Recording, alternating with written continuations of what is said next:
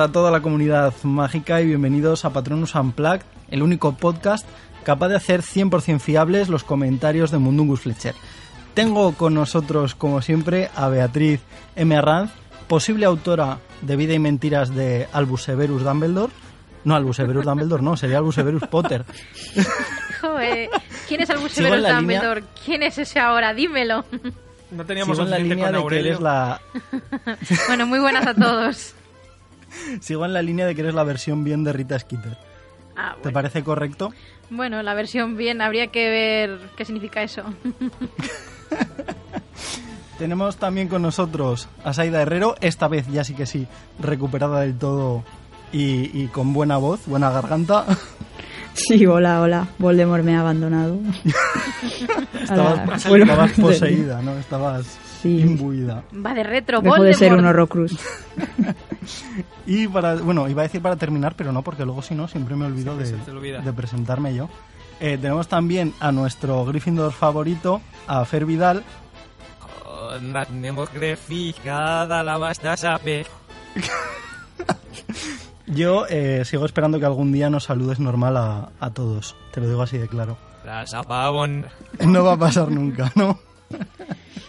y por último, yo que soy eh, Pablo Victoria Angay, que realmente yo estoy un poquito in the shit, así que soy, es como in the shit nigga, ¿no? In the shit magel. Soy el, el Slytherin del gueto. Eh, ¿Y eso por qué? no lo sé porque... ¿Qué has me- hecho? me- no, en realidad, a ver, estoy cansado por, por el tema de, de que empecé a currar esta semana y me levanto a las 6, sin más. Ah, vale. Realmente es, es un Ah. estado mental. Y bueno, eh, de hecho iba a comentar una cosilla que se me ha olvidado comentaroslo antes de, empezar a grabar. Una, una anotación muy rápida que como estuvimos comentando en el podcast anterior, el tema del retraso de, eh, bueno, de todo este tema del estreno de Animales Fantásticos 3, han salido como un par de fechas provisionales que son el 16 de julio de 2021 y el 1 de octubre de 2021. Simplemente como dato aclaratorio porque sí que, bueno, pues era una cosilla que estaba ahí que estábamos discutiendo. También es verdad que ha salido Dan Fogler diciendo que Animales Fantásticos 3 iba a ser mucho mejor que la primera y que la segunda, cosa que la segunda, pues bueno, tampoco No lo es muy complicado. difícil. En realidad está feo, ¿sabes? Porque a Saida sí que le gustó, entonces... Bueno, pero realme- realmente es lo suyo, ¿no? Que cada película sea mejor. No, no, está, está bien que lo, que lo asuman. Pues es que si la asumo, estrenaran lo en asumo. octubre de 2021 es que es casi un año más. Sí, realmente sí. A ver, eran dos fechas provisionales que había anunciado Warner, pero que tampoco se sabía muy bien si iban a ser para Animales Fantásticos o para otras, otras películas. Pero bueno, por fechas de temas de estos de retrasos... Un spin-off de Estaban, Aurelius eh, Dumbledore. sí, Bueno, ojalá, Lo estamos ojalá, deseando. Como han hecho con Star Wars, con Han Solo y todo esto. ojalá, Para que hagan Aurelius. lo mismo que han hecho con Star Wars, mejor que no hagan nada. Mm, ya, mejor que no. Aurelius, Oye, Rogue One. Rogue One es una maravilla. Yo es que no soy muy fan de Rogue One. Yo- ya dejamos eso para, Sí, para otro. otro. podcast Sí. Star Y Wars que tenemos que- que hablar. Y una cosita que estuvimos comentando, antes de que se me olvide, porque sé que si lo dejamos para el final del podcast se nos irá totalmente de la cabeza, que de cara al décimo programa, un poco por conmemoración, eh, pues bueno, como nos habéis estado lanzando algunas preguntillas en los comentarios de- del podcast, en Twitter y tal, eh, vamos a recoger todo lo que nos vaya llegando para, pues bueno, eso, hacer un especial respecto a las dudillas que hay de la saga o dudillas de- del podcast o de lo que sea. Así que si queréis cualquier cosita, o bien en los comentarios del podcast, o bien nos mandéis un correo a patronusunplug.com o bien patronusunplug con el hashtag en, en Twitter o, o, bueno, en cualquier cosita de Instagram, también lo tendréis accesible. Simplemente por decirlo, porque si no se nos irá de la cabeza. Y bueno, ahora en la zona de, de debate, porque yo creo que no queda mucho más por hablar ahora mismo, ¿no? No hemos Yo creo dicho que nada no, no hay nada así remarcable ahora mismo. No había nada más. Yo Entonces, quería pues, preguntar bueno, una cosilla ah, antes sí. de empezar. Ya que me has dicho lo de Rita Skeeter, eh, ¿se ha comentado, se sabe de qué casa fue? ¿A, a dónde fue? Lo dejamos Mm. como pregunta para el décimo episodio. Ah, pues vale. Realmente es una forma, es una El forma de quitarnos el muerto de encima porque yo no tengo ni idea. Yo la veo un poco Raven Slytherin. Sí, ¿verdad? Algo así. Ravenclaw Sí, o no- Slytherin. Slytherin la veo yo. eh. Pero no yo la veo más de- Slytherin que Ravenclaw, sí. Sí, Habrá que investigar el esa, tema. Esa astucia, no sé. Sí, Sí, esa forma de trabajar como es que mala, tiene... tiene que ir a Slytherin. No, no, es la forma de trabajar que No, tiene no, yo me es- parece que es, es muy en- de Sí, Slytherin. sí, sí, sí. Es por eso, por en plan más más pilla, por así decirlo. A ver, la ¿sabes? tía que es, un es Ravenclaw. astuta y además es... ¿Dónde sale esta palabra que iba a decir? Así, Pues muy ambiciosa. Ah, Eso sí. pues no lo eso, sé. eso, por eso digo que tiene, tiene más ambición que un Ravenclaw. La verdad. Bueno, lo dejamos para el próximo programa. Sí, no sé. o sea, de hecho, seguramente sea alguna de estas cosas que alguien random le habrá preguntado a Rowling y lo habrá contestado por los loles. Pero bueno, vamos a dejarlo ahí en stand-by. Y, y vamos a entrar al tema de la zona de debate, que en este caso, como ya comentábamos creo en el podcast anterior, eh, vamos a escoger uno de los primeros libros eh, que sacó Pottermore respecto a todo el tema de, pues bueno, en este caso del mundillo de Hogwarts y todo lo que envuelve. Así que ahora nos escuchamos para comentar unas cuantas cositas.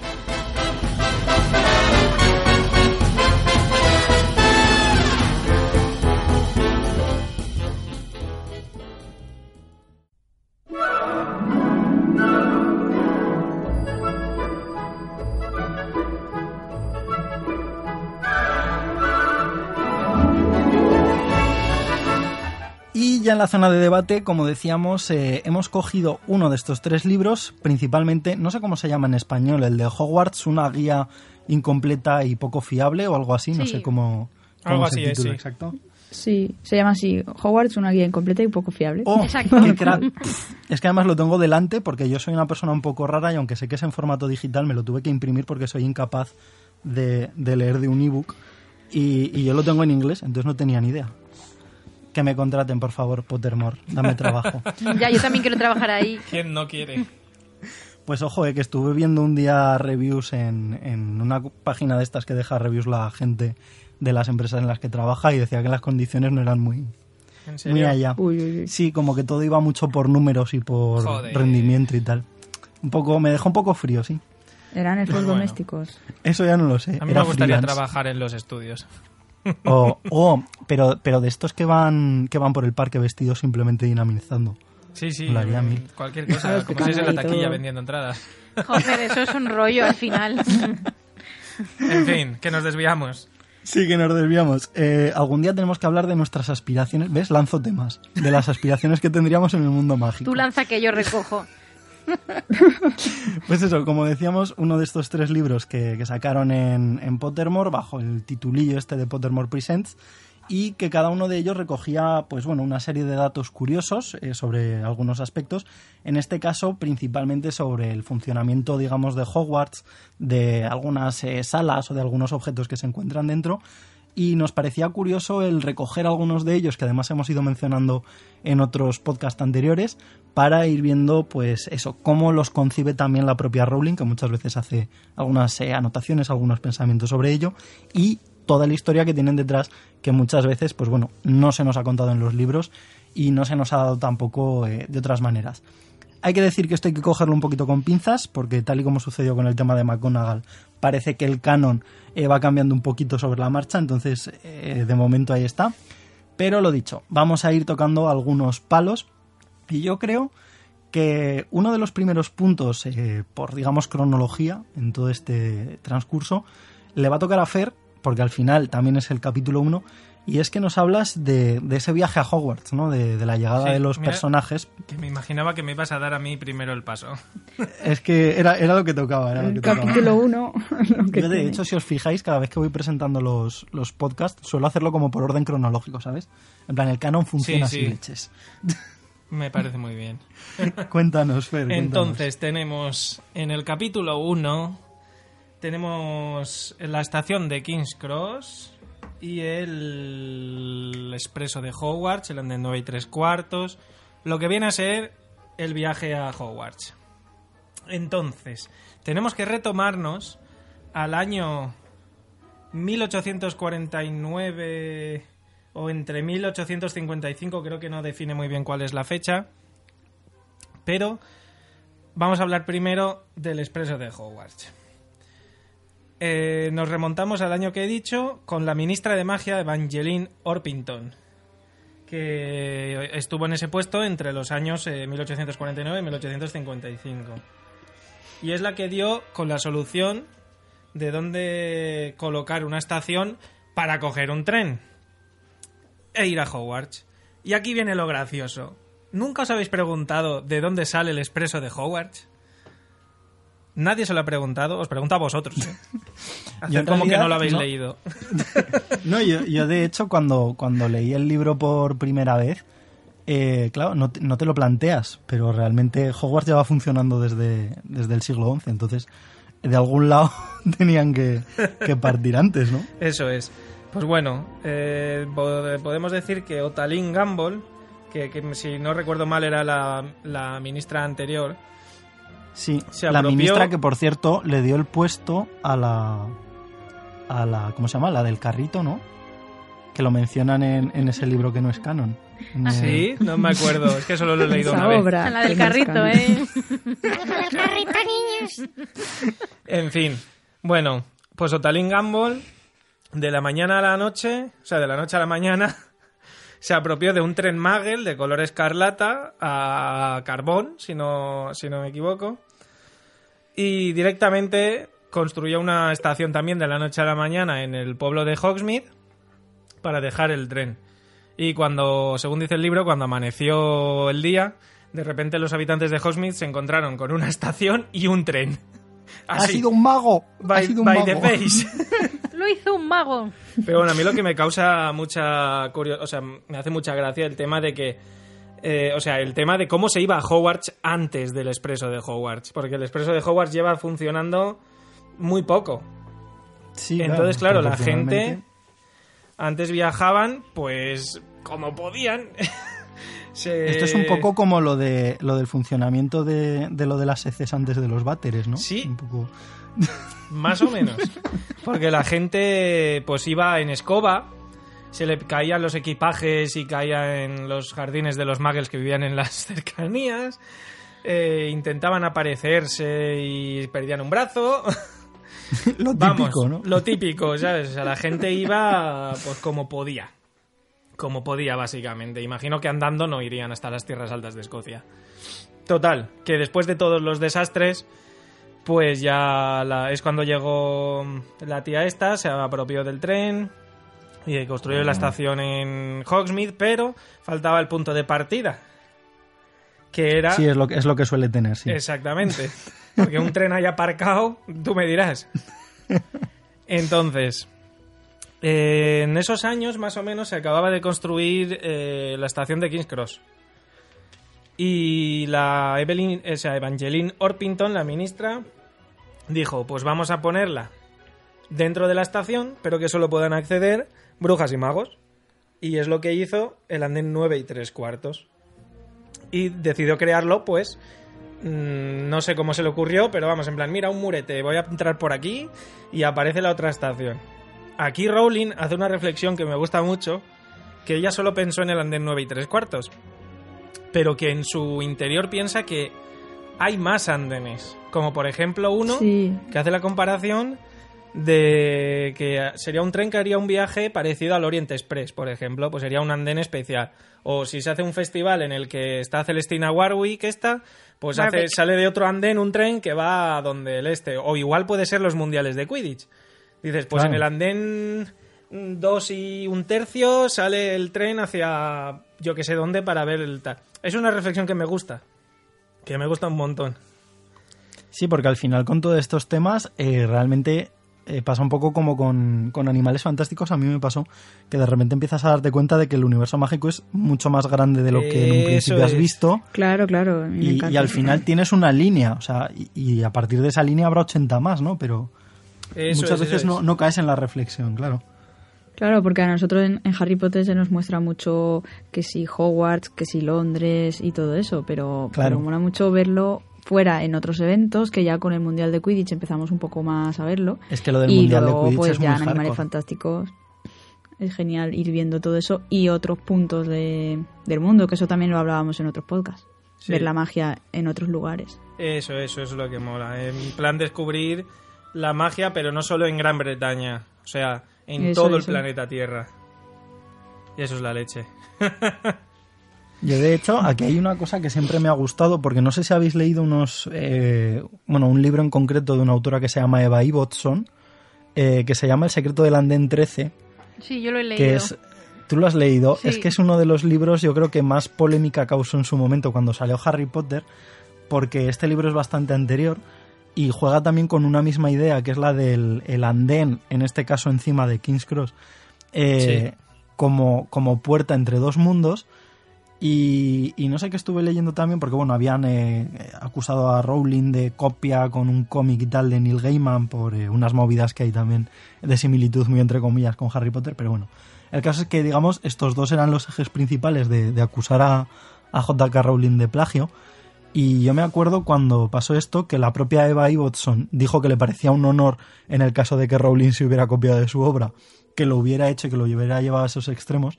Pero a raíz de eso también salieron como pequeñas investigaciones y hablaban de que realmente King's Cross, eh, a nivel, vamos a decir, folclórico dentro de, de Reino Unido, era eh, como un punto de conexión entre el mundo Magel y el mundo mágico, no entendido así, pero bueno, digamos que era como una especie de puerta entre dos mundos porque habían sucedido una serie de, de eventos históricos, sobre todo en época medieval allí, y, y yo no sé si consciente o inconscientemente Rowling lo eligió, pero me parece un, no sé, como un leitmotiv bastante curioso el, Eso el es hecho algo de elegir... que se menciona en el capítulo este, que Rowling dice que decidió que fuera King Cross porque el tren en el que se conocieron su padre y su madre salía de King Cross y iba hacia Edimburgo. Pero yo siempre he tenido la curiosidad de si Rowling conocía el libro de Landen, Esa ya.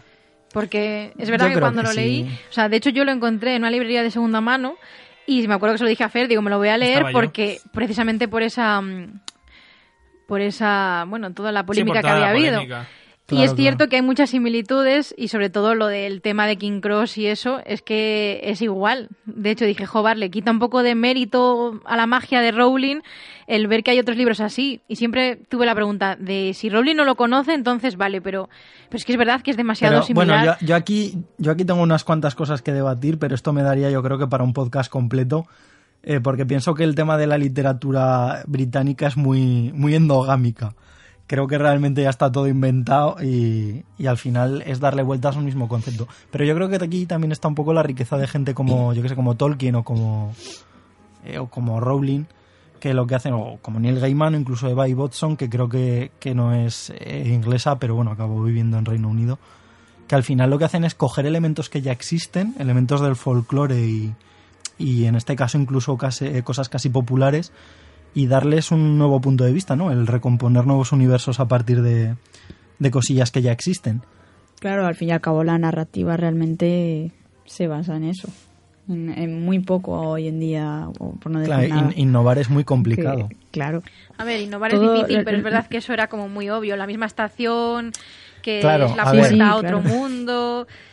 Es verdad que la historia, ya digo, que ni siquiera casi me acuerdo. O sea, que es un poco olvidable en, en comparación No, porque con en Harry realidad Potter. una, Pero una real- vez que pasaba el andén ya era como un casi algo de feerie, ¿no? Como de mundo de hadas y, Sí, y tal. Claro, Era otro pero rea- rollo, realmente pero- no me parece tan difícil el hecho de que pudieran coincidir, porque realmente King's Cross no es que sea una estación pequeñita y perdida, qué, qué casualidad. sí, pero bueno, era la es misma estación y el mismo proceso de atravesas la, Sí, eso sí. el Sí. muro, tal. Es un Entonces, poco- que es un detalle que al final, bueno. al cabo, Harry Potter no se define solamente por el muro de King Cross. No, no, ya. claro, claro. claro. Pero bueno. ¿Tiene algún detallito sobre la estación de King Cross también que he leído? Que venía en eso. Y es que se supone que la estación de King's Cross se construyó sobre la tumba de Boudica. Boudica, me imagino que se pronunciará, no especifica ni si es un apellido, si es un nombre, pero dicen que era una gran reina británica que lideró una rebelión contra los romanos y que se, se intuye, se rumorea que la tumba de Boudica estaba está justo entre el andén 8 y 10. Pero que Rowling no se enteró de eso hasta después de ponerle nombre y número al andén 9 y 3 cuartos. Otra curiosidad pequeña. Las casualidades de la vida. Vaya, ¿eh? Vaya, vaya. Lo Vaya, tengo apuntado vaya. hasta en el texto. Vaya, vaya. y bueno, luego ya por ir terminando, porque ya tampoco se alarga mucho más, eh, simplemente que bueno, no se sabe de dónde salió, eh, iba a decir expresamente el expreso. Pero constan registros de que hicieron falta muchos agentes del ministerio desmemorizantes, o sea, desmemorizadores, y fueron cienta- cientos de personas las que fueron desmemorizadas al día siguiente. Eso nos lo quiere Explo- decir todo. Y otro detalle. Explotación que no de muggles. Sí, sí, sí. Y seguramente usaría a los muggles para robar el. Para robar el. Este, ¿cómo se llama? El El, tren. Sí. Y luego les desmemorizarían en plan de trabajo gratis. Pero vamos, el último, el último detalle es que desde que se empezó a usar la estación King Cross, o sea, el andén 9 y 3 cuartos, pues claro, de repente iba mucha gente con lechuzas, no sé qué, entrando, desapareciendo. Y desde entonces, eh, en las fechas concretas en las que se usa el andén, o los andenes, hay agentes del Ministerio de Paisano que están atentos por si algún muggle necesita ser desmemorizado. Que es una cosa también curiosa que no se menciona en ningún lado. Hombre, Más en que este en el libro.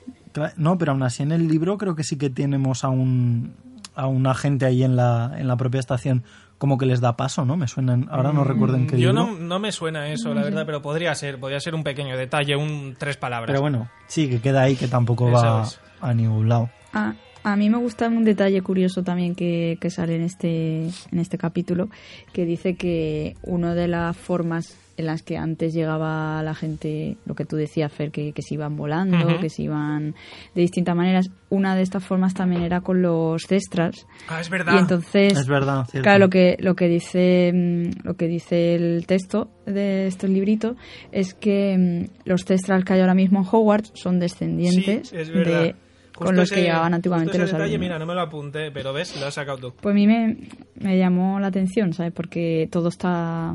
O sea, me, Sí, me está encanta todo que... Claro, que no haya nada al azar. Todo tiene un motivo. Sí, sí. Y en este caso, pues son sus descendientes. Está, está bien. Está guay. David Estras. Y continuando con el transcurso vital de, de lo que es un poquito ese transcurso en Hogwarts, tenemos el tema de la ceremonia de selección, que yo creo que es uno de los momentos más importantes dentro de toda la vida momento. estudiante en Hogwarts. Y evidentemente ya te has, te ya te has dado a, a conocer, Bea, háblanos tú de... Pero que no voy a hablar de eso. ceremonia. ¿Cómo que no? Si lo tengo aquí marcado. Vea, capítulo 2, la Sí, ceremonia pero de eso os dije que era solamente si no, si sobraba tiempo, pero el tema principal era el giratiempo. Madre mía, Bea, si es que me lo descolocas todo.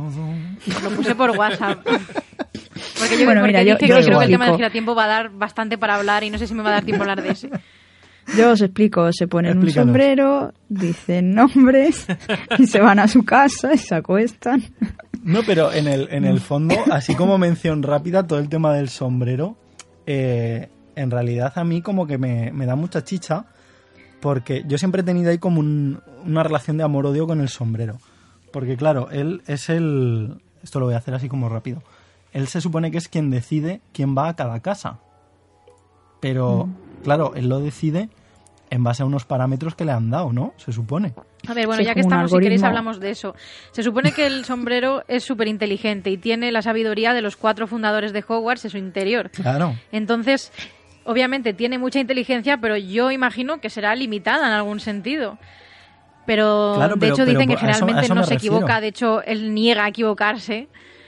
Eh, mucha gente le dice que si Peter. Pettigrew tendría que haber ido a Slytherin, que me cabrea No, porque no, para un no, Gryffindor que aparece que que no es, entre comillas, bueno, ya no es Gryffindor. Es como todos los malos a Slytherin y eso me cabrea bastante. Claro, a mí No. eso es lo que me tocó las narices, porque luego llegó J.K. Rowling y dijo, pues es que después de la batalla de Hogwarts, la gente ahora pueden entrar en Slytherin la- los que no son de sangre limpia. Pues mira, chica, yo lo siento mucho, pero no eres tú quien decide. Aclárate, mujer. De- no, no, es que Lo no, decide ella, el ella sombrero, no decide, perdona. lo de claro, lo decide Salazar y el sombrero. Tú no puedes aquí meter mano y decidir cambiar esto cuando te dé la gana. A ver, No yo sé. también entiendo que el sombrero se puede adaptar al cambio de tiempos dentro del mundo mágico. Es decir, si la corriente de pensamiento es más, es más aperturista, pues a- también a lo mejor el sombrero lo es. Pero, pero Salazar no lo era. Ya, pero Salazar está muerto, yo qué sé. No, que, que no, que no me convencéis, no os compro vuestra idea. Sea, De todas formas, es, es como, es como una especie de algoritmo, ¿sabes? No es... Neperiano. No tiene por qué... cada- El, algori- el algoritmo mágico se gira en torno al, al sombrero seleccionador. Entonces, obviamente, no tiene por qué acertar siempre, lo hará la mayoría de veces. Pero bueno, De en hecho- el caso de Peter, por ejemplo, se equivoca. ¿Ves? Pero está, ¿por qué se porque de tiene que de equivocar? Para valiente- mí puede haber un Gryffindor que no sea... Claro. No, no, se equivoca, me refiero que, que de valiente tiene lo que yo te diga, ¿sabes? No, Mira, no Saida, que si venimos con casa, prejuicios, aquí no.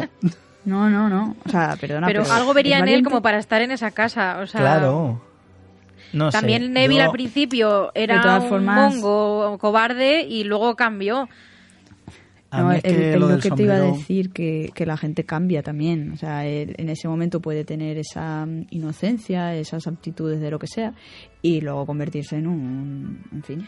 Bueno, de hecho, Claro, No, que la, eh, gente no también nace- evoluciona, claro. Claro, no lo eh, comenta en el libro, pero es verdad que siempre me ha creado mm, como mucha curiosidad este tema, porque, o sea, se supone que los alumnos están equilibrados en todas las casas, pero el mundo no está equilibrado muchas veces, es decir, tiene que haber justo cinco de Gryffindor, cinco de Hufflepuff, entonces alguno tiene que meterlo porque sobre. ¿no? o sea, No, bueno, a ver, pero y luego que también muchas veces reducimos todo a, a una única condición y el hecho de que seas, yo que sé, Ravenclaw y tengas como característica principal ser inteligente no quiere decir que no seas ambicioso o que no seas ya, claro. características Claro, de otras casas, claro. Yo creo que en esos casos se hará como una balanza de en general esto prima más. Puede ser. no, no que no tengas. En fin. No sé. Pero bueno, el caso es que en el capítulo, además de, de esto, también mencionaba que, que estaban los, creo que es los hastal, no sé si Los se pronuncia así, los- que son esas personas sí. que el sombrero tarda pues más de 5 o Más 10 de cinco minutos, minutos, no sí. sé si eran 5 o 10, Algo así. en decidir a qué casa van y que de hecho Hermione casi se convierte en uno de ellos porque tardó mucho, no sabía si llevarla a Ravenclaw o a Gryffindor. Y también creo que me parece que ponía que Peter Pettigrew, curiosamente. Y Neville, Neville era. Ah, sí, no, Neville, y cierto, y McGonagall McGonagall. también. O lo de Peter A no ver. sé si era real o él... Pero, pero Peter, Peter sí que es un hashtag. Eso Sí. sí. Ma- McGonagall y, y, y, Peter y posiblemente Seymour. Finnegan también, pero... pero bueno. ¿Ves? Es que como Joder, al final vaya, no cere- pensaba... vaya ceremonia de selección más coñazo. Como al final no pensaba hablar de, de esto, pues no me apunta exactamente los detalles, pero... Pero básicamente Bueno, eso es de lo que hablaba el capítulo, es no un, decía un mucho más. punto de, de debate común. Sí. Pues entonces, entonces le voy a pasar el turno a Saida para que nos hable de los, de los terrenos del castillo. Vale. Dime que nos cambia el tema. No.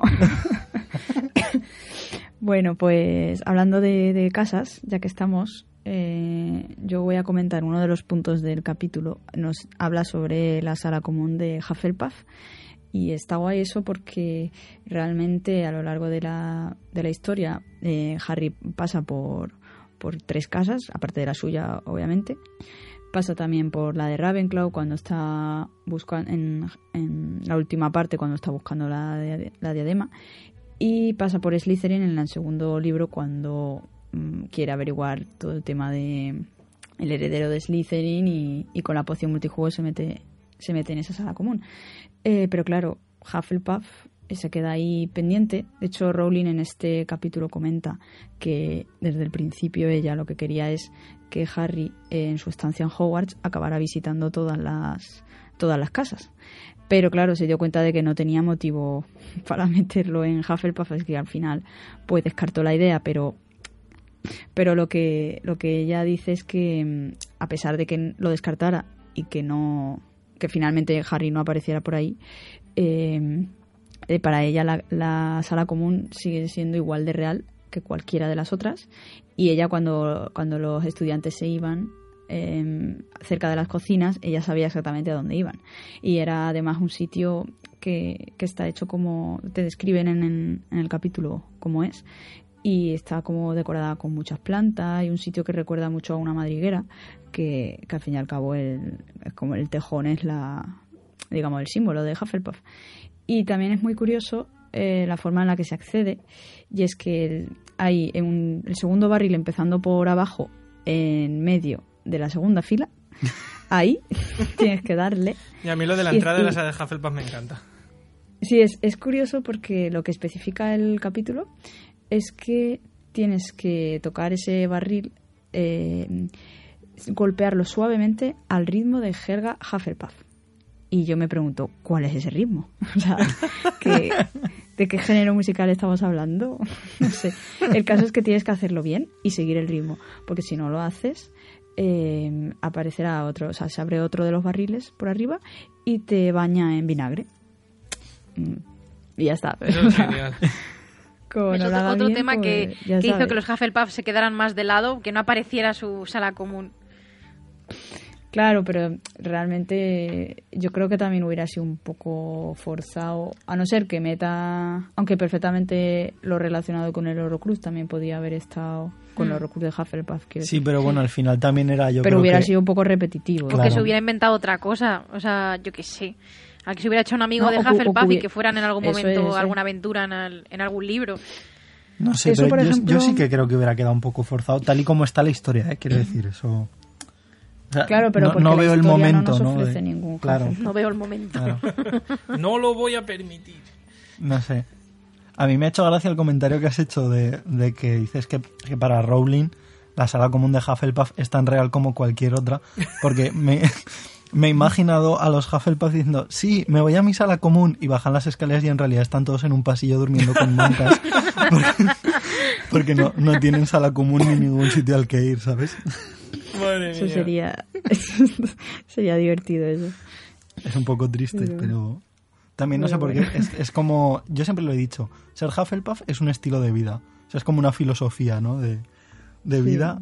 Y yo creo que también les pega mucho. Es como la, o sea, la, la sala común, ¿eh? No esta paja mental que me he montado yo. Que se lo, que se lo digan a, a tío serio. Hola, un saludo, tío serio. Tío- a tío serio, Tamarindo, le mando también un saludo a Sara JB, que de hecho me he dado cuenta hace poco que todos los Hufflepuff que conozco tienen un componente artístico importante. ¿Por qué Y me será? gustaría... ¿Mm? No lo sé. Porque son Por ejemplo, también el de, el de Fuego Fatu me parece que también era Hufflepuff. Sí, sí lo es. O sea, no sé, hay algo ahí. Curioso. Algo ahí se me, se me escapa. Pero bueno, lo que decía, que yo creo que les pega mucho porque es un poco también el, digamos, el estilo de vida, entre comillas, relajado, ¿no? El, un poco la... El, el- sí, no sé, yo me los imagino como muy de chill siempre, muy... Muy de chill. Sí. A mí me hace, a mí me hace gracia que el propio libro tiene un asterisco eh, cuando eh, te explica la forma en la que se entra a la casa, porque claro, eh, ya te dice que si la de Ravenclaw tienes que descifrar como como un enigma, Sí, en fin, eh, las otras casas tienen como algo más que un, Gryffindor tiene lo de la contraseña que va cambiando, tienes que recordarla y esto parece como que tocas un barril y sabes como que es muy simplón. Entonces es que te, lo- te pone te pone un asterisco y te explica eh, no se debería concluir por ello que los Hufflepuff son simplones o tontos, aunque a veces se les haya representado así.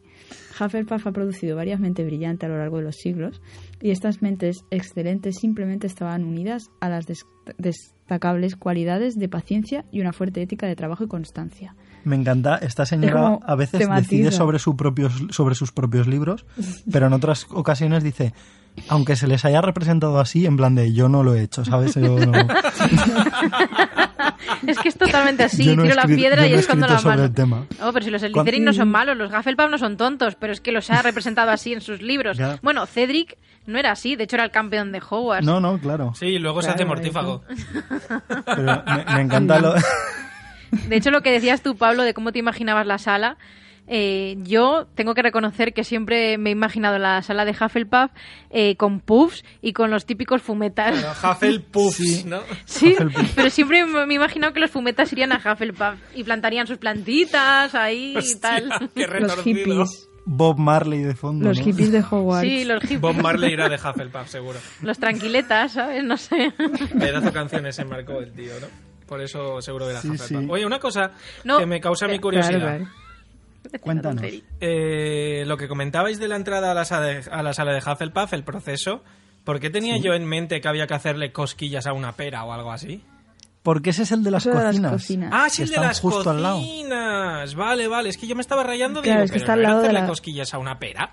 O algo, a un limón lado de o la algo así. cocina. Vale, vale. Es el de la entrada a la cocina. Es verdad. Vale, ya está. Ese era el comentario. Yo quería hacer Claro. una, una aportación última. No Huffle, no Puff. Please, ¿Cómo se nota don't. que estamos grabando a las 11 de la noche un domingo? Madre mía.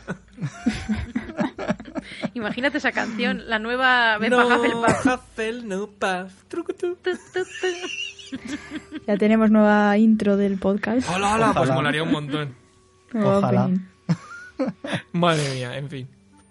Bueno. Pues yo creo que el tema de las casas, o sea, de las, de las salas comunes, eh, me, me da pena que no dé más de sí, porque en realidad, bueno, también se ha discutido mucho con el tema de los, eh, digamos, de, de los alojamientos, ¿no? Como que es lo que decía antes Bea también, es como cinco de cada curso, cinco chicos, cinco chicas Mm. en cada casa y tal. Y eso sí que siempre se ha hablado con el tema de los dormitorios, porque al final siempre hemos visto los de Gryffindor, pero técnicamente tampoco sabemos la composición de, de los dormitorios de otras casas. Es Sí, verdad. No sé. Y ahora, ahora que mencionas lo de los dormitorios, eh, me acuerdo en la primera película cuando Percy les dice a los chicos y a las chicas de Gryffindor de primero, eh, chicos arriba a la izquierda, chicas arriba a la derecha, no sé qué tal, es como... eh, ¿Cuántas habitaciones tiene que haber? Claro, claro, por porque al final vemos solo la de Harry siempre, ¿no? sí, Pero se queda ahí no como- sabemos ni qué pinta tienen la, la, la la habitación de las chicas. Ni sabemos si hay baños o duchas en la sala común, porque dices, ¿cuándo Lo se único, que, lo único que sabemos es que si suben al de las chicas en Gryffindor, eh, las escaleras Sí, se convierten, se convierten en un una tobogán. rampa y caen Sí. hacia abajo. De hecho, creo que a Harry y a Ron les pasa en algún momento, me parece. Es lo único que sabemos. La verdad es que el tema de las, de las salas comunes está como muy ahí en el aire. Y, Sí. y a mí me mola, porque además también por, por, en este caso, cuestión personal, la de Slytherin no sé por qué imagino que mola mucho. No sé por qué me la imagino con una Qué ventana. casualidad, No sabes por qué, ¿no? Slytherin. Pero me, me la imagino, me la imagino con una ventana que dé al, al propio lago, porque se supone que está debajo del lago. Sí, había Sí. imágenes de tipo fanart que lo, que lo enseñan. Sí, porque al final lo que vemos de la sala Sí. común de Slytherin es más bien poco. Entonces, Que imagínate estar sentada en una ventana con todo el agua y ver pasar al, Al al calamar. calamar, gigante. Oye, ver ahora que un dices kelpie. eso, cuando sale en la película en la Cámara de los Secretos, la sala común de Slytherin es bastante grande en comparación con la de Gryffindor, que es como muy pequeñita. Ambiciosos. Ahí está, Espacio está. para mí. oye, una que duda, Slytherin iba a conformar también. con- Lo que hemos dicho de que separan a los de o sea, a los de estudiantes de Hogwarts 5 y 5. Sí, ¿Vale? Entonces estamos diciendo que cada año entran 40 estudiantes nuevos. sí. Por 7. 7 No, por no, 4, no, 28, no digo, el, 280. no digo Ah, el, número entero de tal. Y si ese año les toca entrar a 41, Pues uno Yo, no se yo lo queda estaba fuera. pensando uno eh, se queda fuera. O sea, Uno Uno se, convierte, uno se convierte en Lo o en. Obscurus o... Esperando es su que carta. no creo yo que la magia sea tan matemática, ¿sabes? De solo nacen 40 personas que Ya. van a ir a Hogwarts. Venga, por favor. No, y de No, pero- hecho, y de pero hecho había ¿dónde gente que lo había... de los cinco? A No, en realidad no lo dicen en ningún lado. Son las Vale, cuentas es que... que- se pueden echar más o menos con... Sí, son las cuentas Pero que bueno, se echan porque de- son 5 Claro. cinco Dependerá en del año. chicos y 5 en chicas. Y a mí sí que me suena que Sí, se llega a sí, pero mencionar en algún lado, aunque sea en Pottermore. Pero no lo sé, No lo habría sé. que chequearlo. No lo sé. Vamos a pasar a otro capítulo, que en este caso me lo voy a coger yo, teniendo en cuenta que Bea dice que da para más chicha. Yo creo que el mío no da para tanto, porque en realidad es un dato que está como ahí más en el aire. Y yo quería hablar de un capítulo, concretamente del 6, que se llama Los secretos del castillo. En este capítulo nos habla de distintos elementos, eh, como pueda ser, pues, yo que sé, la Cámara de los Secretos, nos habla también del tema de la piedra filosofal, pero bueno, más o menos yo creo que estos quedan eh, bien explicados y están más o menos bien desarrollados en todo el libro, bueno, en los libros, y hay dos en concreto, uno de ellos ya lo mencionamos en, en uno de los podcasts pasados, que era el tema del pensadero, que es un elemento que, bueno, al final eh, en este libro se nos da a entender que digamos que es algo como más manufacturado, eh, ya que bueno, pues eh, sí que se nos habla de que existen más pensaderos, que concretamente el que tenemos en Hogwarts, pues bueno, ha sido utilizado por distintos directores a lo largo de la historia, y al final simplemente se trata de un objeto que aunque sí que tiene su chicha, porque digamos que bueno, pues eh, sirve para acumular recuerdos, también depende un poco del uso personal que le dé cada una de las personas, ya que vemos que Dumbledore en algunos momentos simplemente lo utiliza eh, digamos, para acumular recuerdos, para sacarlos de su cabeza, y en otros eh, prácticamente incluso como herramienta, como es el caso de, bueno, pues enseñarle a Harry algunos momentos de, de la historia, vamos a decir, de la magia, concretamente yo creo que lo que más desarrollado está es todo el tema de la, de la familia de los Gaunt y la historia de, de Voldemort. Sin embargo, a mí me llama más la atención porque yo creo que es uno de los eh, objetos más chichosos, sobre todo ahora que tenemos todo el tema. Boni- bonito adjetivo. sobre todo ahora que tenemos todo el tema de, animales fantásticos por delante, que es el espejo de Oesed. Por lo menos lo que hemos podido ver ya en los crímenes de Grindelwald y todo lo que teníamos anteriormente del conocimiento, ya que al final eh, no nos olvidemos que parece algo como muy sencillo, ¿no? Es, eh, no deja de ser un espejo que de nuevo también vuelve a ser un objeto manufacturado. Dice aquí Rowling que ella cree que alguien, eh, ¿ves? Este, esta es una de esas cosas que yo no entiendo. Ella cree que alguien lo creó con, con un poco, digamos, intenciones de, de divertimento, ¿no? Como si ella tampoco supiera muy bien de dónde ha salido semejante, semejante cosa. El caso es que, bueno, ella cree que simplemente es algo más de divertimento, que sí que tiene un componente eh, mucho más intimista que algunos otros objetos.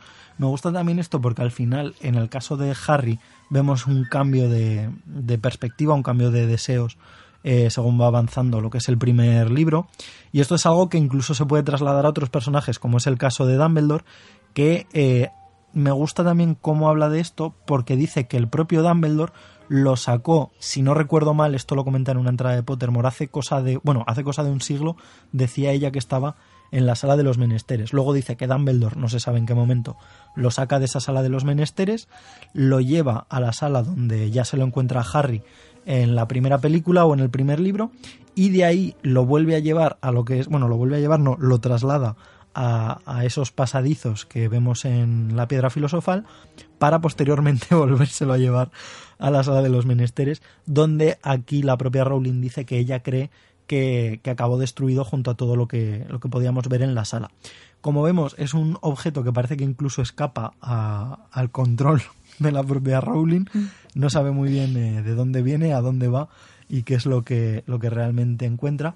Y sí que nos habla que incluso el propio Dumbledore también actúa sobre él para manipularlo, tal y como podemos ver en, en Harry Potter y la piedra filosofal, para que Harry, eh, en ese momento en el que encuentra la, eh, la piedra filosofal a través de ese deseo que él tiene y que lo ve en el espejo, acabe en su propio bolsillo. Me, lo único que no me termina de convencer es el hecho de que, bueno, pues se hable de, él como algo manufacturado, pero casi de manera banal, ¿no? Como si fuera pues algo que alguien se ha encontrado y, jaja, eh, le hago un hechizo, si no sé, jaja, sí, le hago un hechizo por los loles y, ya está. O sea, me parece como algo que tiene una aura como muy digna, pero que, que en ese sentido es, eh, pues eso, ¿no? es Lo hace por los jajas y, y se queda ahí un poco en el aire. Por los Eh, Pero bueno, sí, Rowling dice eso, que no sabe muy bien de dónde ha salido y se salva y ya está. Sí, claro, no, ya se, se lava un poquito las manos. Eh, yo creo que, que uno de los personajes, vamos a decir que mejor lo utiliza o que por lo menos más chicha nos da, es Dumbledore, porque eh, desde el momento en el que él dice que lo que ve es eh, a sí mismo con, con calcetines nuevos, yo creo que todos sabemos que Dumbledore no, no está diciendo siempre la verdad y es algo que va a arrastrar Claro, ahí durante te da toda la saga. pista. Ahí te da la pista clave ya de decirte, este hombre mm, nunca me habla serio. O sea, al revés, nu- nunca me habla, me dice la verdad, ¿sabes? Lo que pasa que también yo creo que ha sido fuente de mucha discusión por ese tema de que luego, claro, Rowling dijo que se veía a sí mismo con su familia, eh, todo guay, todo bien, y luego de repente cuando surge Animales Fantásticos nos muestra otra cosa que a mí no me molesta porque creo que va muy en la línea de, de bueno, pues claro, eh, de lo que hace, claro, de lo que hace Dumbledore. de esos objetos que van cambiando, igual que lo del Patronus, creo que ya Sí, lo lo hablamos en su otro momento, ¿no? Podcast. Rowling es muy Dumbledore, ¿eh? Es- Sí, bueno, es muy Es Dumbledore verdad, o es- simplemente... Es, muy así, en plan... Porque nos trata ta- como soltar- cerdos para el matadero. Yo creo que No, Rowling lo que va haciendo no es un poco apagar fuegos, ¿no? Ella escribe y luego ya cuando le preguntan dice, "Ay, pues igual esto lo tengo que solucionar. Es una bombera de la literatura. Podríamos llamarla No, así. pero, sí. pero yo, yo creo que es un poco eso, en plan, eh, yo sé todas las cosas, pero te voy a dar la información que quiero y te voy a marear como quiera con otra información. Am, no te diré siempre la verdad, pero te lo voy a dejar ambiguo, que es lo que decíamos también en otros podcasts que hacía. Ella te lo deja ambiguo y se sienta a ver las hipótesis "Ay, que plantea. Aurelio es el hermano de, de Pues, Dumbledore. pues por eso creo que es un poco Dumbledore. Además, precisamente en ese capítulo de del espejo de Oeset, eh, ella dice también que las palabras que, que le dice Dumbledore a Harry son su propia opinión. ¿Sabes? Sí, Como claro, claro. Ella canal, se canaliza siem- siempre, no, o casi siempre, a través de Dumbledore. Y es en plan, claro, porque eres igual. porque lo Me has gusta- creado a mí me gusta también una apreciación que hace la propia Rowling y, y es que habla del tema del espejo diciendo que le gusta el concepto que ha creado de digamos de un reflejo de tus sentimientos o, de- o de tus deseos que está muy bien el digamos ser consciente de lo que realmente deseas porque no, no es algo que incluso te puedas negar a ti mismo, pero que también le gusta mucho esa vuelta que tiene sobre, sobre el concepto del deseo, y es que puede llegar incluso, digamos, entre comillas, a matarte el hecho de estar como obsesionado con lo que estás viendo en el espejo, ¿no? Yo no sé, es que me parece uno de los, de los objetos más interesantes y el problema es que yo creo que no tenemos suficiente información eh, para poder realmente jugar con él. De hecho, ahora, ahora que lo pienso, molaría mil un spin-off del espejo. Solo del Solo del espejo. espejo, ¿no? Solo Pero eso espejo. es igual que, bueno, que ahora que hablaremos de él, del giratiempo, del velo que hablábamos la semana pasada en el anterior podcast, son objetos como muy místicos que, que Rowling no explica lo que es exactamente, pero que yo también creo que ahí radica el interés, porque en el mundo hay cosas que no se explican, que no se pueden explicar del todo, al menos de momento. Y esto yo creo que igual, que Rowling tampoco se quiere mojar a, a decir cómo se ha, bueno, se ha realizado, de dónde ha salido, porque Sí. trata cosas muy como sobrenaturales. Es decir, por ejemplo, el, íntimas, el- sí. el velo, pues el mundo del más allá, la muerte Sí, y tal. sí. Y, el dese- y esto de los deseos más profundos de tu corazón, pues igual es algo muy... Pues eso, que ¿cómo lo ves? Es decir, es muy difícil de explicar y yo creo que también mola que, que nos deje un poco a la imaginación. Sí, sí, a mí, a mí me gusta que queden así ambiguos, sobre todo lo del velo. Me gusta que quede... Bueno, aunque ya dije que reconozco que lo del velo me, me cabreó bastante que no lo explicara, pero también porque en esa época, pues cuando eres más pequeño, es como, quiero que me lo expliques todo. Pero Claro. ahora reconozco que no me molesta tanto, porque cuando reflexionas sobre lo que es, no hace falta que ella te lo diga para que tú más o menos puedas entender por dónde van los tiros. Claro, además es- está guay también que sea cada uno quien imagine ese mundo, que no te lo den todo masticado, ¿sabes? Que pienses que, que será de esa dimensión o ese... En fin. A mí lo que me inquieta un poco es el hecho de que nos diga que esto estaba en la sala de los menesteres, porque me recuerda un poco a, al rollete este que tenía Draco con el armario evanescente, que es como, es un elemento que está allí, o sea, quiero decir, igual el, espejo en sí ya existía y estaba allí abandonado, como un espejo random, pero sería un estudiante el que o lo creó allí o lo llevó allí. O sea, no sé, quiero decir, es como, ojo, cuidado, que estamos hablando, o eso creo yo, de un nivel de magia relativamente avanzado. Hombre, un, Porque ar- no- un armario que te teletransporta, madre mía. A ver, no, puede no, que no, fuera no gente... lo digo tanto por el armario, sino por el, El que esté- el hecho de que esté en Hogwarts. A ver, pero por allí pasan muchos magos experimentados, profesores. Puede que alguien, conociendo Ya, bueno, la sala de los menesteres, decidiera dejarlo allí, también porque sabe que está custodiado por Dumbledore o por otros profesores poderosos, entonces sabe que está como seguro. Aunque bueno, en fin, luego se descubre en los libros que no, porque el armario lo utiliza un adolescentoide para hacer el mal. Así que... Y que el otro está en Borgini Bergs, es, es como... Sí, pero yo no, pero yo no creo que Malfoy lo hubiera hecho por sí mismo. Malfoy tenía instrucciones. Anda ya, si claro, Malfoy no tenía ni idea. Ese armario Pobre. ahí por los siglos de los siglos. Pero Además, si, si no sabes lo que es, verías un armario normal y no y ya está. Y continuando con el tema objetos, Bea, cuéntanos de... Yo creo que de hecho es uno de los objetos favoritos en general de la gente. Sí, Porque, a ver, a ver, porque molan un puñado el tema de los giratiempos. mola porque es peligroso, ¿no? bueno, eso ya a cada uno le molará por una cosa distinta. Bueno, pues el tema del giratiempo, que es en el capítulo 4, que se titula Las lecciones de Hogwarts, menciona un poco las asignaturas y realmente se centra en el giratiempo. Y te habla un poco de sus características y tal, en plan de que lo que se sabe con los estudios que se han realizado es que como máximo se pueden ir cinco horas al pasado sin que haya consecuencias horribles para el viajero. De hecho, hay un, cuenta una historia de Eloise Mintenball, o Mintenblue, o como se pronuncie, Sí. que estuvo, extraño. sí, estuvo cinco años atrapada en 1402. Y cuando consiguieron recuperarla, su cuerpo estaba tan envejecido, porque claro, habían pasado cinco siglos, y murió en San Mungo al poco tiempo de, que la rescataran. Y eso trajo horribles consecuencias eh, también para, para sus descendientes, y para el tiempo, el espacio-tiempo. Es decir, 20 más de unos 25 de sus descendientes desaparecieron, o sea, no habían nacido. En esto podemos ver que el giratiempo mm, se nutre de la línea temporal que existe, no crea otras, bueno, lo hablaremos después de eso, sino que Sí. es la misma línea. Es decir, si la persona eh, se quedó atrapada y ha muerto, pues sus, sus descendientes también desaparecen porque no han nacido realmente. Y también altera el tiempo, como comentaba. Es decir, cuando la rescataron, el martes siguiente duró dos días y medio y el jueves siguiente duró cuatro horas. Es decir, el tiempo se había ido al, al cagarruto. Las- entonces, ante esta situación, el Ministerio de Magia puso unas leyes y unas penas muy estrictas sobre la gente que jugaba con el tiempo. Pero es muy curioso porque a pesar de esto, de estas leyes que hicieron y, y todos los quebraderos de, de cabeza que tuvo el ministerio, resulta que luego los giratiempos que tenían los utilizaban para cosas triviales. Y de hecho aquí viene para mí el debate mítico de toda la saga, que es por qué después de este horror que es utilizar un giratiempo, van y a una niña de 13 años le dan un giratiempo para que vaya a más clases. Cosa que me parece tan que- incongruente que, que no sé, no Ya puedo con ello. Aplausos. Bueno, de verdad. Porque tan peligroso es viajar en el tiempo. Se ha demostrado, ha habido estudios y luego Sí, se lo dan sí. a una alumna, because yes, aunque justo la propia Rowling dice en este libro, en este capítulo, que el ministerio, precisamente sabiendo lo- las consecuencias que trae jugar con el tiempo, solo usaban el giratiempo para hacer cosas triviales. Es como súper contradictorio. Para, ¿No? jugar al, para jugar al trivial. Y luego tenemos el tema de su aplicación en, en el libro que no es canon. O sea, es que me, voy a negar a partir de ahora.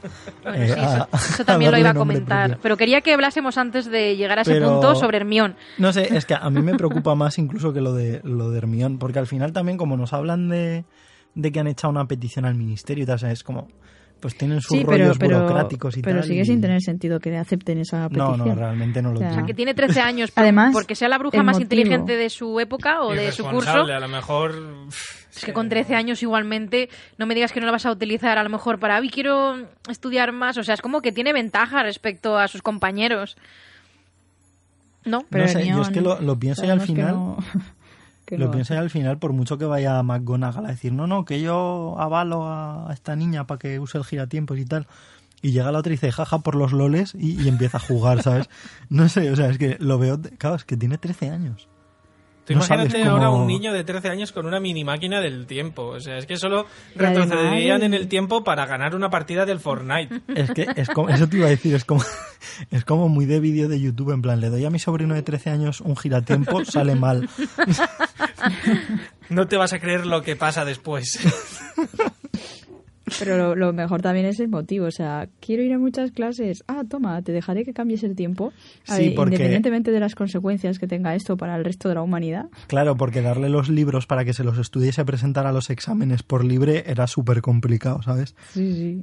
Pues este es un No tema lo de los que más dolores de cabeza me ha dado a medida que he ido creciendo, porque pues cuando leí el libro, que además yo tenía también 13 años o 14, pues como que no lo pensé, dije, "Mm, pues vale, me parece perfecto. Pero cuando he crecido, y, y Feros lo puede decir, que ha habido viajes en coche de horas de, Uh. de estar hablando sobre este tema, porque es y como que dando no... vueltas en círculos al mismo tema todo bueno, el rato. sobre cómo, por qué se lo da Hermione, pero luego también por el hecho de que, mm, pues eso, lo de viaj- viajar en el tiempo y la línea temporal y todo eso. Que luego aquí vamos que Rowling vio que estaba jugando con fuego y dijo, ah, bueno, pues en la batalla del Departamento de Misterios los mando todos Los a tomar vientos todos. y ya está. Digo que se han destruido todos, pero luego, años después, participo en la escritura de otro, entre comillas, libro y digo, uy, hay otro giratiempo. No, no, no, no uno, hay dos más. Plot twist. Y encima con unas características diferentes, porque recordemos el que el giratiempo, que es el prototipo que encuentran, eh, bueno, que roban Scorpius y Albus en el legado maldito, que lo, lo fabricó Theodore Nott. Era un giratiempo que podías viajar cinco minutos al tiempo que tú quisieras, eh, o sea, no solamente cinco años atrás como el otro giratiempo, sino cinco minutos a la época que tú quisieras. Y luego se descubre otro que tiene los Malfoy, que es que puedes viajar todo el tiempo que quieras a la época que quieras. Es como, venga, a tomar mm, por ahí. Toma por culo. Me Por salto los todo lo que había creado Hombre, hasta el está momento. guay que haya variedad. si vas, si vas a introducir de nuevo el giratiempo, por lo menos que haya variedad. Eso está guay. Sí. Pero no entiendo, no entiendo. Yo quiero no hacer entiendo un... por qué si la propia Rowling eh, sabe que jugar con el tiempo y tal le causó problemas. No entiendo por qué retomar ese tema para la obra de teatro. Porque es no un fanfic. tratado- A ver, Es por mucho que te duela, Pablo, realmente no lo es. Rowling ha aceptado la historia, No, ha Tampoco es un participado en su creación.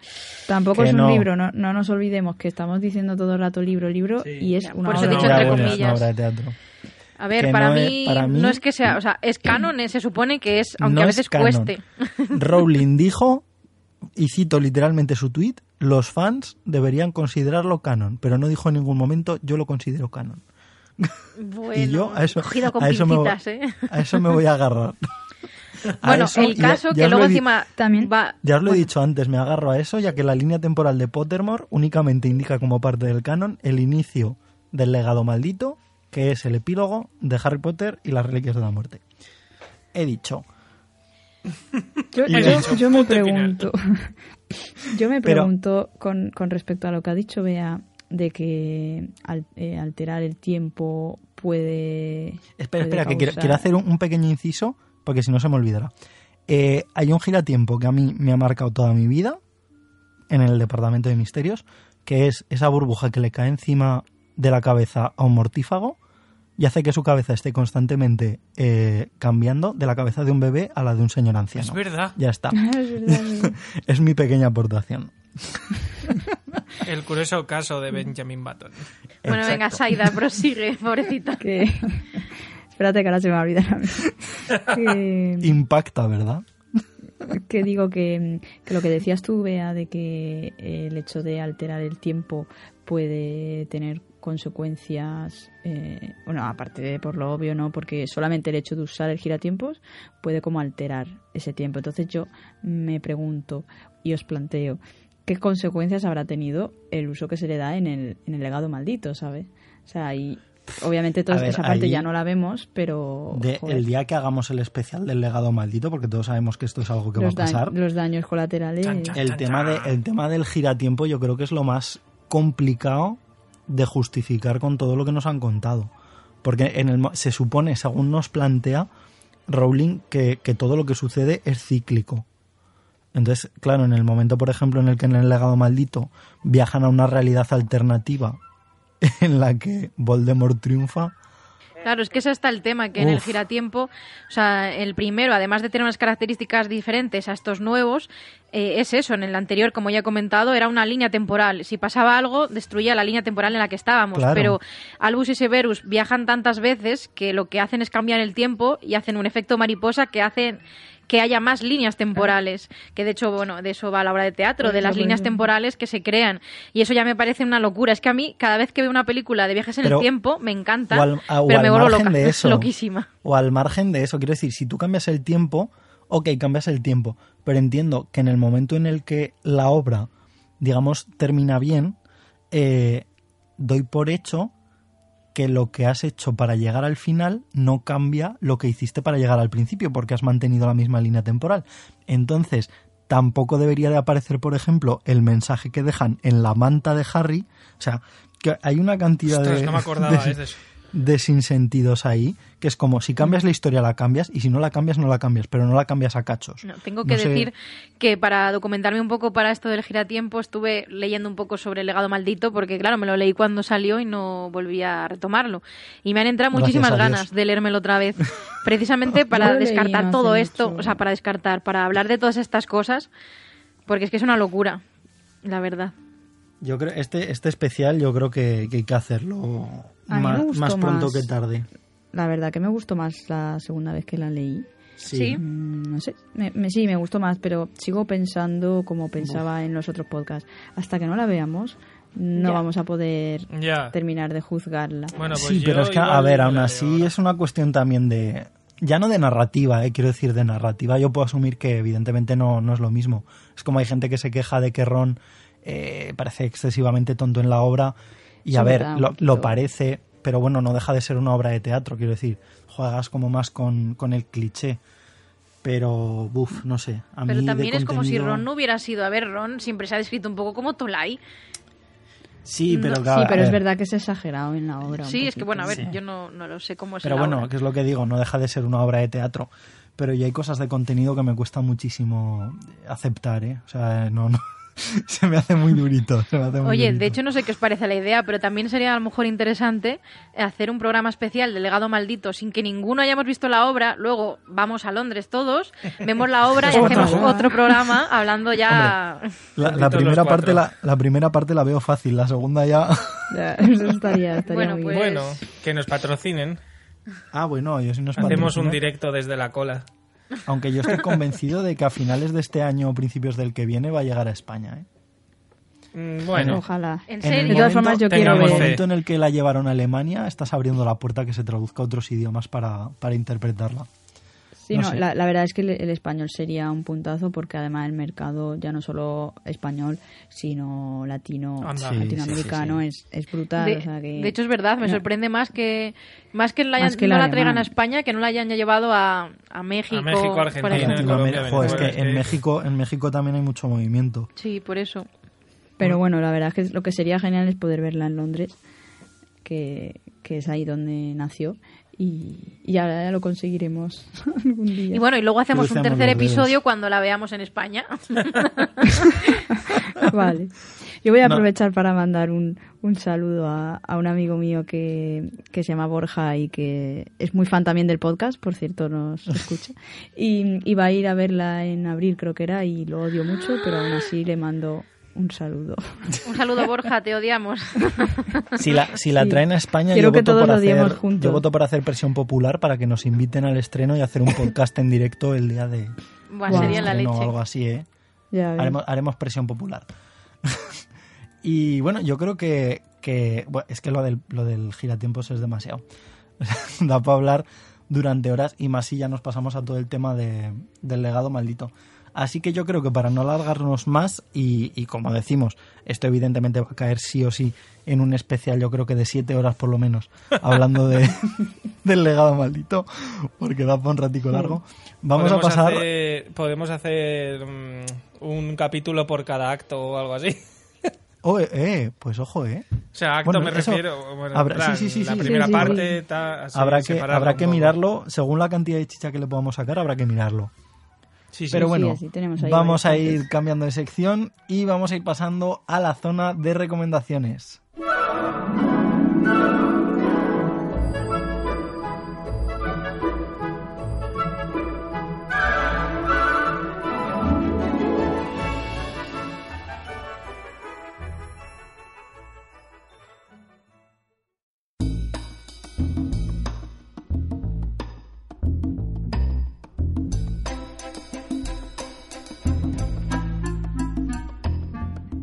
Pasamos a la zona de recomendaciones, que evidentemente, como siempre, tenemos las tres recomendaciones dentro de la zona del mundo mágico y el premio Daisy Hukum con la recomendación Magel del podcast. ¡Viva Daisy!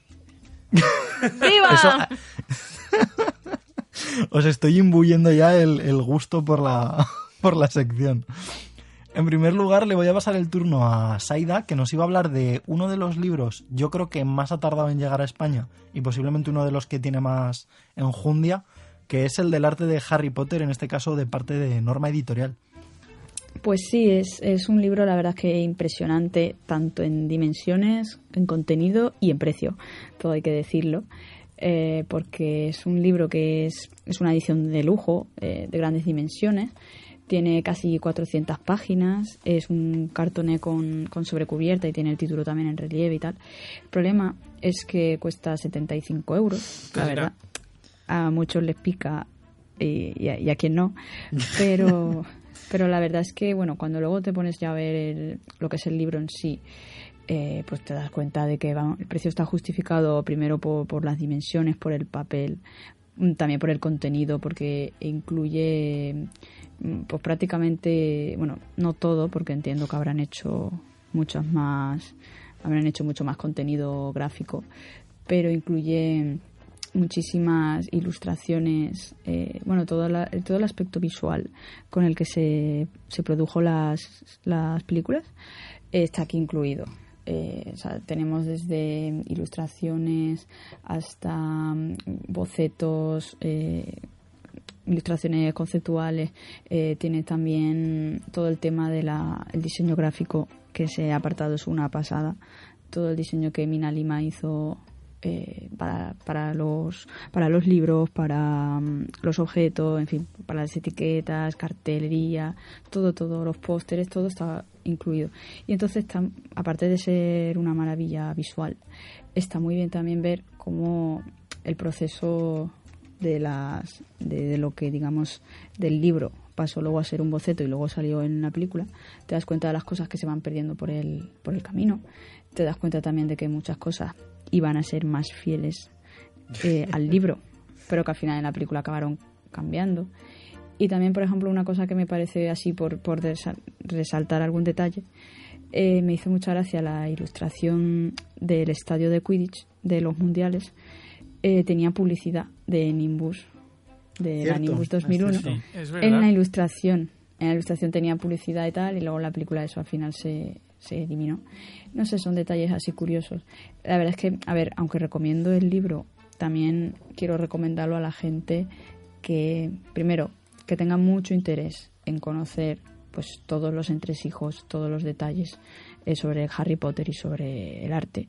Y todos aquellos que les interese lo que es el cine desde esa perspectiva de la preproducción, del diseño y tal, porque si no, realmente sí que vas a tener la sensación de pues vaya, eh, me he gastado 75 euros en un libro que solo son dibujitos mm, y, ¿sabes? Y, claro, si no lo vas a valorar, la verdad es que no te vale la pena para nada.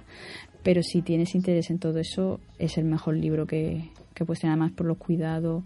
O sea, es un libro ambicioso también de, de producir y por lo tanto caro, pero bueno, vale la pena.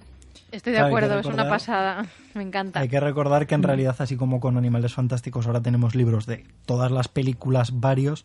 Con Harry Potter, en cuanto a arte conceptual, no, no, no se siguió, ¿no? No, tuvieron uno por, película ni nada parecido. Por eso también han hecho como un recopilatorio de la saga en general. Te lo han metido aquí y, claro, realmente si lo comparas con, pues ya en los dos libros de arte de las dos películas, pues prácticamente suman por no decir que ya se pasan eh, lo que vale este libro. O sea que en realidad no, es, tanto como. Hay que decir también que, es una de estas cosas que, como tampoco tiene una cantidad de texto excesiva, si alguien lo quiere buscar en inglés, que suele ser un poquito más barato, sobre todo si, si lo encontréis de segunda mano, que no suele estar en mal estado, yo personalmente lo recomiendo. Yo lo compré en Iberlibro en su momento, me salió como por 30 o 40 euros, que no era una, una locura y al no tener mm. una cantidad excesiva de texto, como digo, si no manejas el inglés, pues tampoco te pierdes, ¿no? Oye, una gran es flipante la diferencia de precio, ¿eh? De, del libro en, España. Porque, es que traducir las imágenes cuesta mucho dinero. Yo creo que será más cuestión de licencia, a lo mejor. Sí, posiblemente. Pero eso pasa también con todos los demás libros, de sobre todo que publican Norma, que están a un precio muy diferente en, bueno, en inglés que, en, castellano. Yo te reconozco que a mí este del arte de Harry Potter me lo regalaron las navidades, estas navidades no, las anteriores, y lo agradecí muchísimo, porque es verdad que duele al bolsillo, pero era un libro que, necesitaba tener. Es como el page to screen, ¿sabes? Es como pum, puñalada en la cartera. Sí. Además que tú ves las ilustraciones y todas te dan ganas de enmarcarlas. Sí, sí, sí, desde luego. Mira, si no costara tanto, compraba otro para arrancarle las páginas. Es que el trabajo que hace Mina Lima es que me no sé, me dan orgasmos cada vez que lo veo. Es que lo, de Minalima es ojito cuidado, ¿eh? Mm. Ya ves. Y bueno, y luego de eso, todo, todas las ilustraciones, los bocetos, todo es que una pasada. Ahí queda. Y pues vamos a pasar a la segunda recomendación, que es la de Fer, que tengo aquí apuntado, no sé qué coño recomendar, pero en el último minuto, en un plot twist, nos ha dicho que iba a continuar recomendando cositas audiovisuales. Sí, pero no voy a recomendar lo que he dicho al principio. Solo por tocar un poco. un poco de plot twist. Otros, es el plot twist del plot twist. Es el plot twist del plot twist con sombrero nuevo. en fin, bueno, voy a recomendar una cosa que me pilla un poco más de cerca. Y es que se me ha ocurrido mientras hablábamos durante el debate. Digo, Jolín, quiero recomendar el Ben Hufflepuff. Oh, de tío serio, qué grande. Sí, porque además sé que tío serio nos escucha. Un, otro saludo muy grande para él. Y un abrazote también. Y bueno, pues esto fue una... Bueno, el vídeo es una parodia del Gangnam Style basada en, en el o sea, en, el- en, en una letra que creó el propio tío serio sobre Hufflepuff, que él es Hufflepuff. Y vamos, quedó una obra espera, maestra. espera, es el Hufflepuff. Bueno, es verdad, es el Hufflepuff. Es, vamos, o sea, un tío grande, pero vamos, en, en el sentido, en todos los sentidos de la palabra. Ahí donde nos estés escuchando, tío serio, no sé si estarás en tu casa, estarás con Tardis, pero vamos, saludazos. Te echamos de menos. Y bueno, pues eso es un vídeo que obviamente estará el link en la descripción para que vayáis a escucharlo. Y por si acaso temas de derechos no creo que vaya a poner ningún trozo por la base porque es la original del Gangnam Style. Sí. Salvo la letra. Entonces se supone que Evox te cubre un poco en ese nos- aspecto. nos pero- protege. Bueno, a tomar por saco. Voy a poner un trozo. Expecto Patronum. Cuando te pongas el sombrero en la cabeza, deja que los prejuicios naden en la pereza. Permite al tejón que se instale en tu nobleza y abraza la grandeza. Pero vamos a ver, ¿quién dijo que éramos carnaza? Pero vamos a ver, ¿quién dijo que éramos carrozas? Pero vamos a ver, ¿quién dijo que éramos manazas? Pero vamos a ver, ¿quién dijo que qué? Las cocinas a su vera en un barril, sí, es un barril. Golpetea ritmo en las venas y verás que se abrirá. Entra en la taconera y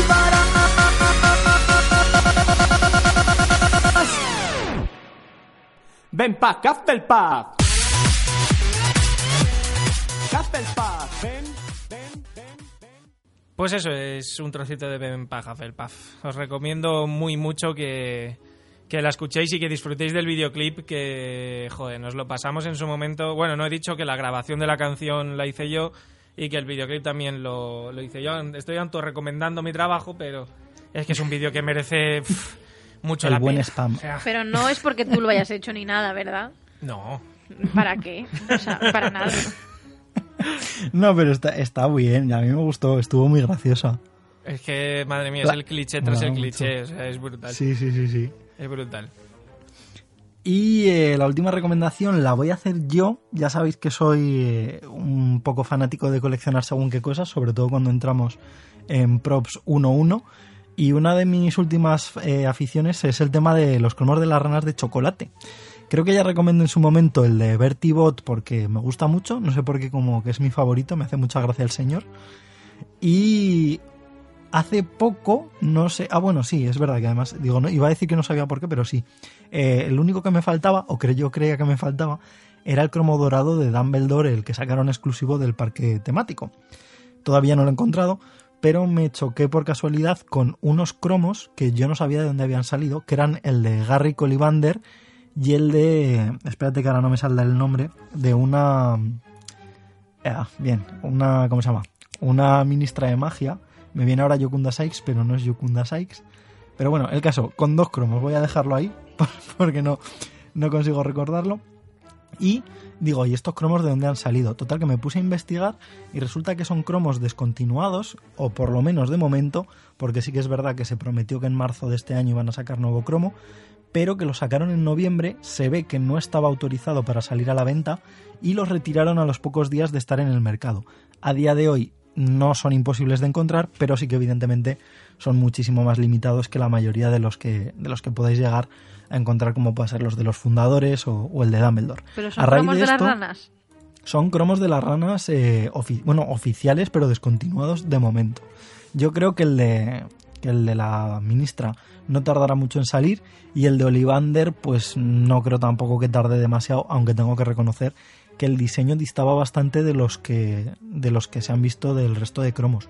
A raíz de esto también me enteré de que había más cromos, el, está el dorado de Dumbledore y luego en Japón, en el parque temático, sacaron una versión idéntica pero en plateado Y eh, además de esto, en cuanto salió la, o sea, la exhibición, iba a decir, la exposición en España, sacaron también unos cromos alternativos de los cuatro fundadores de Hogwarts y de Albus Dumbledore.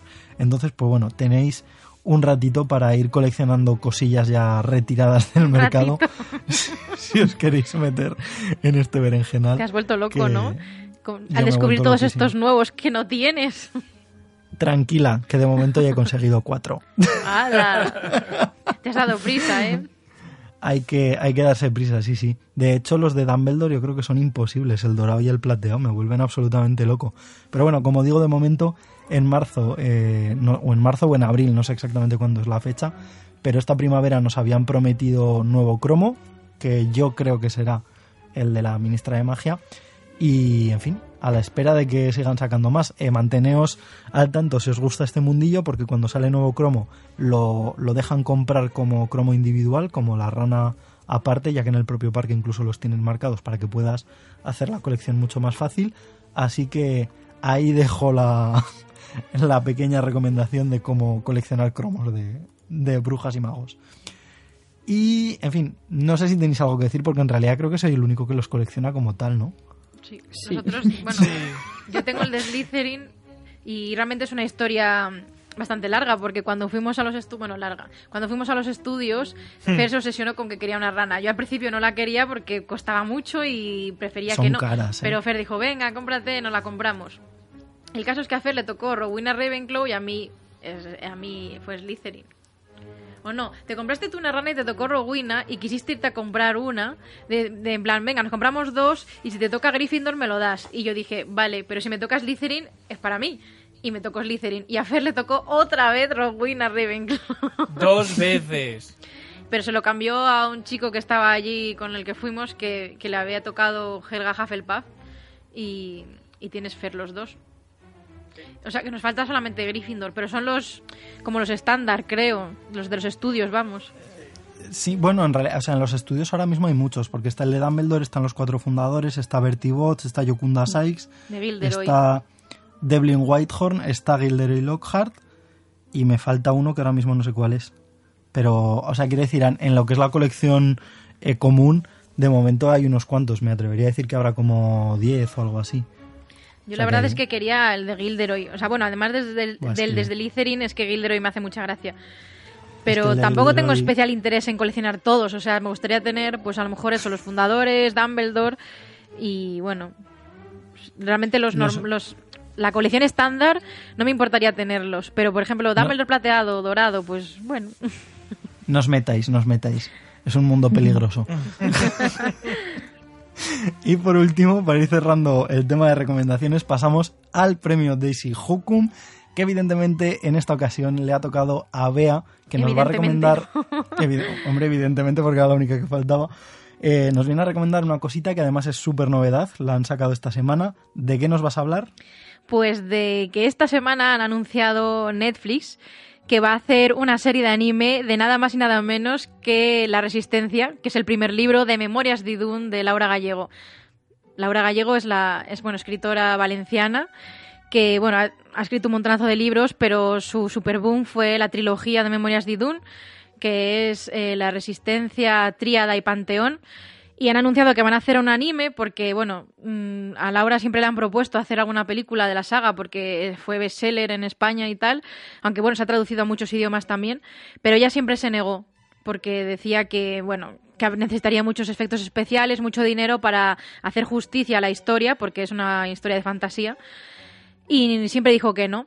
Pero ahora, en formato anime y en formato serie, que hay mucho más tiempo para contar la historia, porque son tres libros tochacos, eh, pues bueno, más que decir que sí, realmente por lo que he leído eh, fue ella misma, con su agente supongo, o con quien fuera, que llevaron el, el proyecto a Netflix y ellos dijeron que sí. Entonces, pues de momento se ha anunciado que en 2020 va a salir la primera temporada basada en el primer libro, que son 10 capítulos de 30 minutos.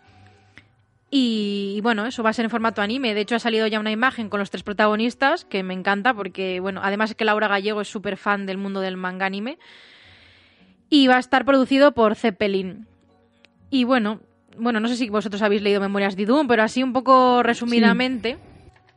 Para quien no lo conozca, eh, Jack es un humano cualquiera que un día vuelve a su casa con un mal presentimiento y resulta que hay un asesino, que es de otro mundo, que ha matado a sus padres. Esto no es spoiler, ¿vale? Pasan las primeras tres páginas. Y el caso es que aparece un tío mueren. y lo rescata y lo lleva a Limbaz, que es una especie de refugio entre dos mundos. Y allí se encuentra Sail. Bueno, me cuesta decir Sail porque yo siempre he dicho Sail, pero creo que se pronuncia Sail. Bueno. Y a Victoria, que es otra humana, pero es semimaga, que ha nacido en la Tierra también, como él. Y descubren que los otros son de otro mundo que se llama Idum y que en ese mundo hay un tipo, Asram el nigromante, que ha tomado el control de Idun junto con unas criaturas que son serpientes aladas, que se llaman Sex. Y, y es en plan, pues un tirano, ya sabemos, como en todas las historias de fantasía. Y muchos magos y muchas personas de Idun eh, fueron desterradas, entre ellos, pues, el que salva a Jack, que se llama Alsan, y Sail, bueno, ya he dicho Sail, bueno, en fin. Y también se fueron el último unicornio y el último dragón de, de Idum. Y este asesino, que se llama Kirtas, pues está luchando, a lo- o sea, luchando, no, buscando a los desterrados para matarlos. Y también a este unicornio y este dragón, porque hay una profecía que bla, bla, bla, no voy a contar más. Y el caso es que mm, es uno de los libros como, no sé, a, a Laura Gallego la dicen que es la Rowling española. Y es yo creo que la saga de fantasía eh, juvenil, aunque bueno, se podría discutir mucho sobre esto porque yo hice incluso un trabajo fin de máster relacionado sobre los límites de la literatura juvenil y, tal, y la, y la hice sobre Memorias de Idún, justamente. Entonces hay mucho que tratar, pero bueno, así hablando a grosso modo, es fantasía juvenil. Y, y ha sido como de los más famosos. De hecho, las redes sociales ardieron cuando se descubrió la noticia, porque ya hace meses se habló de. Hubo un rumor, pero bueno, hasta que no se confirmó oficialmente, pues no ha sido hasta esta semana. Y yo qué sé, yo estoy muy contenta, porque a mí la historia me gusta mucho. Es verdad que cuando la leí muchos años después, tiene sus cosas un poco moñas y tal, pero el mundo de Idun mola muchísimo, de hecho está muy desarrollado. Existe la enciclopedia de Idun, que te cuenta todas sobre las razas, sobre la cultura y los dioses.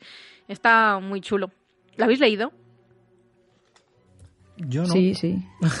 Yo Saida, me lo ¿tú leí sí? en. Sí, yo me lo leí en su día, eh, cuando todavía se estaba publicando. Vamos, que no había, no había terminado aún de sacar los libros. Y, y a mí me gustó lo que tú dices. Eh, luego cuando lo relees, pues, bueno, cuando lo relees con más edad, pues te das cuenta de que hay cosas así un poco. meh, pero, pero aún así, lo que es dentro de la generación, que y, y lo que es lo que es el mundo en sí que a mí es lo que me pasó como con Harry Potter me encantó el hecho de que eh, estuvieras tanto en, en la tierra digamos como luego pasar a ese mundo que, que haya todo al, eh, todo a tu alrededor igual igual que en Harry Potter era un poco la misma esencia entonces me gustó mucho y tengo ganas de, de ver la serie también a Qué ver guay, ya lo comentaremos. la y de todos modos, yo Sí. reconozco que, que igual que Harry Potter empecé a leerlo con 12 años, eh, esta saga no me la leí de muy pequeña, ¿eh? O sea, tenía, no sé, 22 o por ahí, que realmente luego me la he releído para hacer mi trabajo unos cuantos años después. Y no sé, también tengo que decir que el primer libro está bien, pero el que más me gusta es el segundo. Y el tercero tiene una parte un poco coñazo, la verdad. Yo es que el, que más recuerdo es el. eh, recuerdo de, que me gustara mucho. Es el primero, que además me acuerdo que me lo regalaron para un cumpleaños. Eh, un poco por eso, por la relación que tenía con Harry Potter, con este tipo de literatura y tal. Y, y bueno, yo ya me seguí le- comprando los demás, que como ya te digo, en ese momento lo estaban, estaban publicando aún, creo que creo que acababa de salir el segundo, o que iba a salir el segundo, cuando yo me lo, cuando me lo regalaron. Pues hace Y- bastante, porque de hecho el primero salió Sí, en sí, sí. 2004. Claro, sí, justo en, en es- en esa época fue cuando me lo regalaron. Y, y bueno, no, no lo he, o sea, lo, lo he vuelto a leer una vez más y lo recuerdo así como, pues ya te digo, más flojo que la primera vez. Pero ahora quiero volver a leérmelo antes de ver la serie, porque si no, vamos, no. Bueno, pues O en sea, no- no 2020, podría hacer la que comparación. yo espero que sigamos con el podcast, pues cuando salga la serie pues hablaremos sobre ella. La De recomendaremos. nuevo, de nuevo recomendación. Eso, eso es. Y hasta aquí llegamos con el podcast, con la chicha, con el contenido. Pero evidentemente seguiremos con mucho más adelante. Habrá que decidir, por cierto, el tema del próximo podcast, porque todavía no lo hemos hablado, pero eh, aceptamos recomendaciones, aceptamos sugerencias, igual que, todo el temita de preguntas. Eh, no sé si os queda mucho más que decir. Yo de nuevo vuelvo a recordar a la gente eh, para que no se olvide que, que cualquier tipo de pregunta para ese especial, entre comillas, 10 episodios, que nos lo dejen en los comentarios con el tema del hashtag Patrons Unplugged o en el correo con eh. Lo tendréis todo en la descripción sin ningún tipo de problema. No sé si queréis decir alguna cosilla más rápida. Mm, Yo creo que está todo dicho ya. Está todo el pescado vendido. Ya está todo el pescado vendido. Fer, eh, no te despídete de manera rara, tal y como has saludado, Hombre, de por manera supuesto. improvisada, Por supuesto me voy a despedir como toca. como toca. Tócala otra vez, Fer. En fin, yo creo que hasta aquí hemos llegado y como digo, nos vemos eh, posiblemente dentro de un par de semanitas con nuevos temas, con nuevas preguntas, con nuevas noticias, con nueva chicha. Así que hasta la próxima. ¡Oh, Adiós. Adiósito.